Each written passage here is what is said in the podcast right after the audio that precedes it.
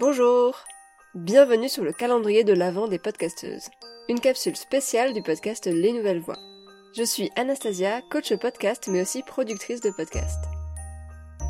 Le monde du podcast grandit, de plus en plus de podcasts sont créés chaque jour, et c'est génial. Mais ce n'est pas toujours évident de faire connaître son propre podcast.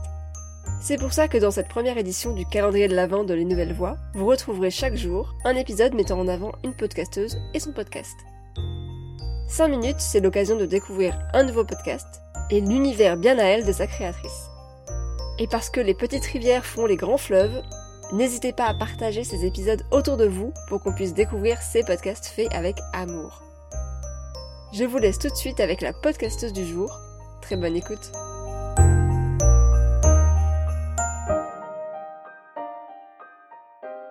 Je m'appelle Déborah, je travaille dans le domaine du journalisme et de la communication et depuis quelques mois maintenant, je suis podcasteuse indépendante et j'habite à Paris. Mon podcast s'appelle Cœur à corps, il est en ligne depuis mars 2020, il questionne notre rapport à l'amour, la sexualité, le genre et les identités. Ainsi, dans ce podcast, je donne de la voix à des asexuels, des hétéros, des homos, des libertins comme Richard, des polyamoureux comme François Saint-Père, dans deux épisodes que j'adore, et qui permettent vraiment d'entendre un discours empreint de liberté, mais il y a aussi des travailleurs du sexe et des no-kids, ceux qui ne veulent pas avoir d'enfants. Ce sont des témoignages sans filtre, comme des confidences sur leur vie amoureuse ou sexuelle, leur environnement professionnel et bien sûr sur la question du poids des représentations sociales. À partir de la prochaine saison, c'est-à-dire à partir du mois de décembre, vous pourrez aussi entendre des interviews de spécialistes, sociologues, historiens, psychologues pour évoquer ce thème passionnant et universel qu'est l'amour. Le podcast qui t'a donné envie de créer le tien. Alors il y a un podcast que j'aime beaucoup, c'est le podcast Émotion qui est produit par Louis Média. Alors pour le thème déjà parce que parfois on ne comprend pas toujours pourquoi on ressent telle émotion dans telle situation, on se demande si c'est normal, si on est normal. Et euh, le spectre des émotions étant très large et complexe, j'ai trouvé que c'était vraiment euh, très intéressant et j'ai aussi aimé la manière euh, dont ce thème est abordé. Et cela m'a aussi convaincu que de parler de choses intimes était possible. Pourquoi as-tu créé ton podcast? Alors ce podcast est né d'une réflexion qui me taraudait depuis très longtemps, euh, puisque j'étais un petit peu en quête de, comprendre euh, ce que euh, l'amour aujourd'hui dans nos sociétés contemporaines, et de me poser cette question toute simple et finalement essentielle, qui est c'est quoi l'amour? Et de fil en aiguille, j'ai commencé à regarder un petit peu autour de moi, observant que mes questionnements étaient partagés par certains pour d'autres raisons, et que d'autres traçaient leur voie loin des regards normatifs, avaient des approches euh, alternatives finalement du couple traditionnel. Et donc j'ai commencé à me demander finalement, euh, est-ce que nos relations nous définissent socialement? Il y avait aussi ce constat, c'est de se dire, euh, comment se fait-il qu'aujourd'hui encore l'intime, le privé est public? Pourquoi les questions de sexualité, d'orientation sexuelle, d'amour, qu'ils soient conventionnels ou non, font-elles encore l'objet de remarques dans le meilleur des cas, mais aussi d'insultes ou de même de violences dans le pire des cas? Donc j'ai eu envie de parler de tout ça et le podcast m'a semblé être le meilleur moyen car il me permettait de préserver l'anonymat des participants. Et je trouve que de n'avoir euh, que la voix pour écouter une histoire est idéal pour évoquer notamment des sujets aussi intimes. Pourquoi est-ce qu'on devrait écouter ton podcast? Comme je disais, le thème de l'amour est universel et je crois que chacun d'entre nous a parfois pu ressentir des injonctions qui pèsent sur notre épanouissement personnel. Écouter des témoignages sur des visions alternatives de l'amour et de la sexualité peut permettre de se sentir plus fort, plus libre, et entendre des histoires que l'on ne traite pas forcément sous cet angle-là dans les médias traditionnels. Je pense à Maël qui est asexuel ou à Chris qui est homosexuel et libanais, qui a grandi dans un pays où, où l'homosexualité était interdite.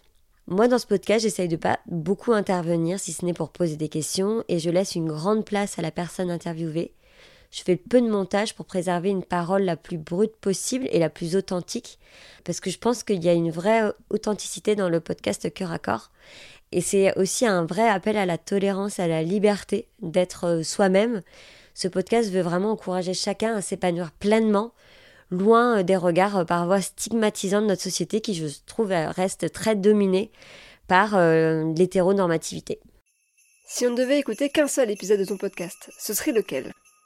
Alors c'est très difficile de répondre à cette question forcément, puisque j'aime tous les épisodes. Même si je sais que c'est un sujet un peu clivant, je, dirais peut-être l'épisode euh, où c'est Amar euh, qui parle. Amar, elle est travailleuse du sexe. Et, et, je trouve que son témoignage, il offre un regard intime mais jamais vulgaire et il offre un autre regard sur, euh, sur un sujet qui euh, est encore aujourd'hui un vrai tabou dans notre société. Une anecdote de ta vie de podcasteuse?